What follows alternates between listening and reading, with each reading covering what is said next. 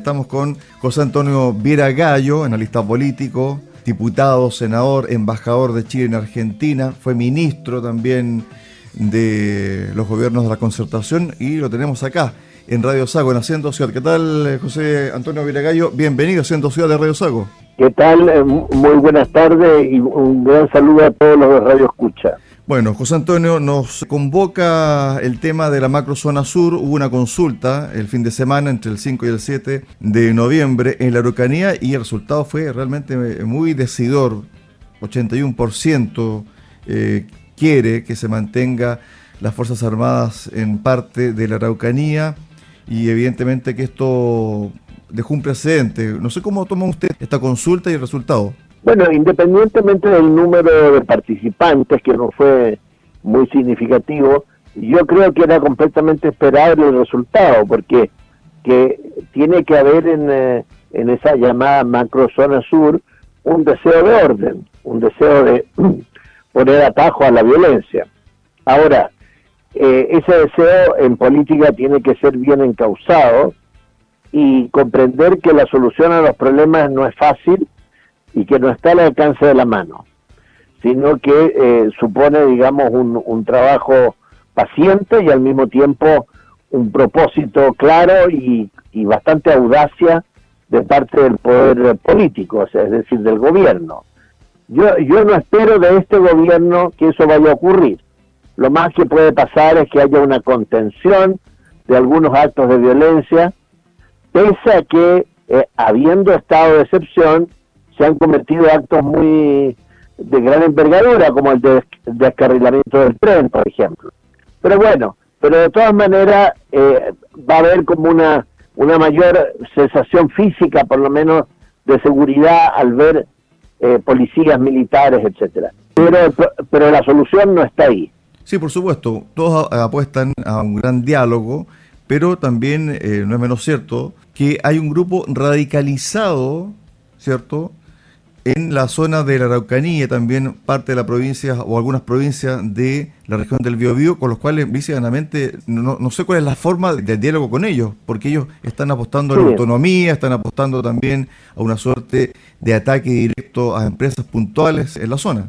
A ver, nosotros tenemos algunos eh, ejemplos en América Latina. Tenemos el ejemplo de Sendero Luminoso en el Perú, que, que digamos, por la vía de las armas, tanto de, los senderistas como de la represión militar, eh, sembró el país de, tragedia y, no llegó a ninguna parte.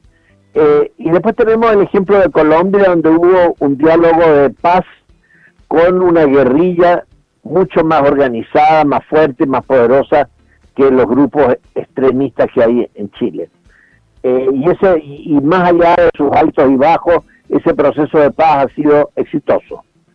Entonces, eh, yo creo que el próximo gobierno, cualquiera que él sea, eh, va a tener que hacer un giro en, la, en el enfoque del problema y bueno, eh, ofrecer, digamos, un, una mesa de, conversación a todos, sin exclusión. Y, y ahí ver si se puede iniciar ese ese camino de pacificación, de reencuentro, eh, reconociendo además derechos que han sido negados, reconociendo que hay que sanar heridas de, muchas partes. Eh, bueno, eso. ¿Usted podría dar una concesión de autonomía a este grupo que es radicalizado? No, es que yo creo que hay que ir precisando las cosas y espero que la Convención Constitucional así lo haga. Eh, la autonomía puede ser entendida de distintas maneras. Si es autonomía territorial, evidentemente que eso no le conviene al, pueblo mapuche, porque además es minoría en el sur. O sea, eh, es una situación muy diferente a lo que ocurre en algunas eh, zonas de los Estados Unidos o de Canadá, donde son mayoría. Entonces, em, lo que tenemos que pensar es una autonomía más bien en lo que se refiere a ciertos fueros para costumbres eh, formas de organización, eh, respeto, por cierto, a sus creencias, a sus tradiciones, y a lo mejor algunos han planteado autonomía en lo que llaman áreas de desarrollo indígena, que, no cubren mucho territorio, pero que, en fin, es algo. Ahora, eh, eso en ese punto, digamos, pero la solución yo creo que no va tanto por, por el camino de la autonomía territorial, como va por el, el camino de eh, reconocer plenamente la, el carácter, digamos, plural de, Chile, donde está compuesto por distintos pueblos y entre ellos también el pueblo, el pueblo mapuche, y por tanto reconocerle todo lo que han aportado, lo que pueden aportar y lo que van a seguir aportando al desarrollo del país. Respecto a los grupos violentos, eh, todo está en aislarlos, digamos, políticamente, culturalmente, y que muchos de ellos también depongan su actitud.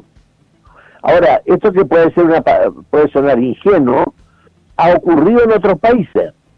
Eh, por ejemplo, lo que pasó en, eh, Irlanda del Norte, cuando el gobierno de Tony Blair logró la paz de, una situación mucho más violenta que la que, la que se vive en el sur, y, el, y el IRA, que era el grupo armado, eh, depuso las armas. Entonces, yo creo que hay que apostar por una salida eh, razonable, que no será fácil, pero que es un camino que puede llevar a una solución.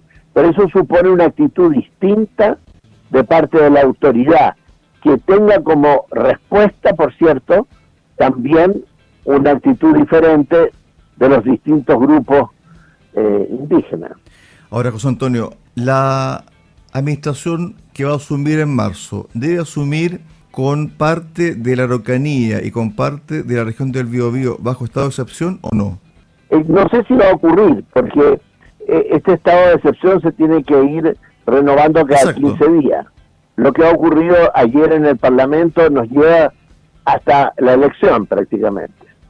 No sé después qué va a pasar.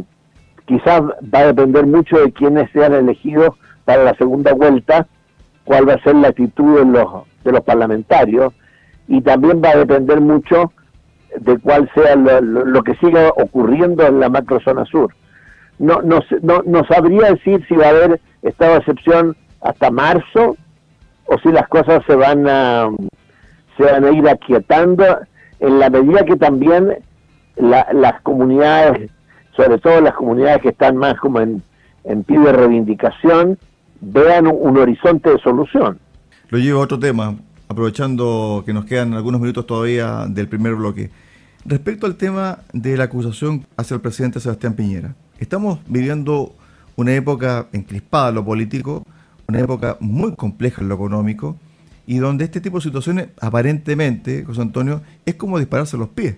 A ver, yo creo que aquí estamos en un problema bien complicado, porque tenemos, desde luego, una situación compleja de que el presidente se haya visto envuelto en denuncias de los de los llamados Panama Papers, ¿no? O sea, de hacer negocio en paraísos fiscales, que los hizo antes, que no sé qué, pero eh, eso es indudable y eso ha trascendido bastante en la prensa internacional.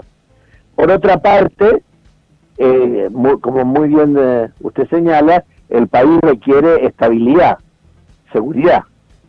Entonces, yo creo que la acusación constitucional, eh, además que seguramente se va a perder en el Senado, o sea, se ganó en la Cámara y es muy probable que no pase en el Senado, eh, y además esa votación del Senado va a ser el martes próximo, o sea, a cinco o seis días de elección. Entonces, yo creo que lo, lo, lo más conveniente hubiera sido los que plantearon la acusación haberlo hecho después de la elección. No había ningún apuro porque a un presidente se le puede acusar constitucionalmente hasta tres meses después de dejado el poder. Ya no había por qué hacerlo ahora, justamente.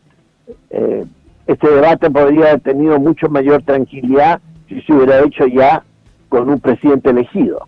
Claro, los cálculos políticos aparentemente apuntaban a dejarlo todo amarrado antes del 21 de noviembre.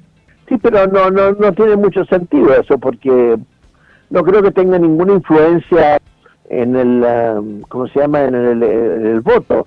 Además, cualquiera persona que hace un análisis más o menos frío sabe que era muy probable que la acusación pasara en la Cámara y es muy improbable que se apruebe en el Senado. Nos quedan dos minutos, José Antonio.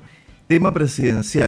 Este tema de la candidatura de José Antonio Cas es un fenómeno o hay que tomar en serio lo que dicen las encuestas? Yo no, sabría qué decir, ¿ah? no, no, no tengo elementos, pero creo que no hay duda de que esa demanda de orden, él de alguna manera ha hecho de eso el eje de su propuesta, ¿no? Y eso también se repite por otros motivos en el norte del país, por la migración y después en muchas ciudades de, Chile por la delincuencia. Entonces resulta que como que eh, él se plantea como eh, la, la derecha que podría gobernar bien, poniendo orden. Ahora es muy fácil decirlo, después que se pueda cumplir fácilmente, yo no lo creo, pero bueno, el, eh, eh, así son las, los periodos electorales, digamos. Es muy probable que él tenga un, haya tenido o, teniendo todavía a lo mejor un alza de, de apoyo. Ahora, si eso le va a bastar para pasar a segunda vuelta, depende con quién sea el otro o la otra que pase lo, que ocurra.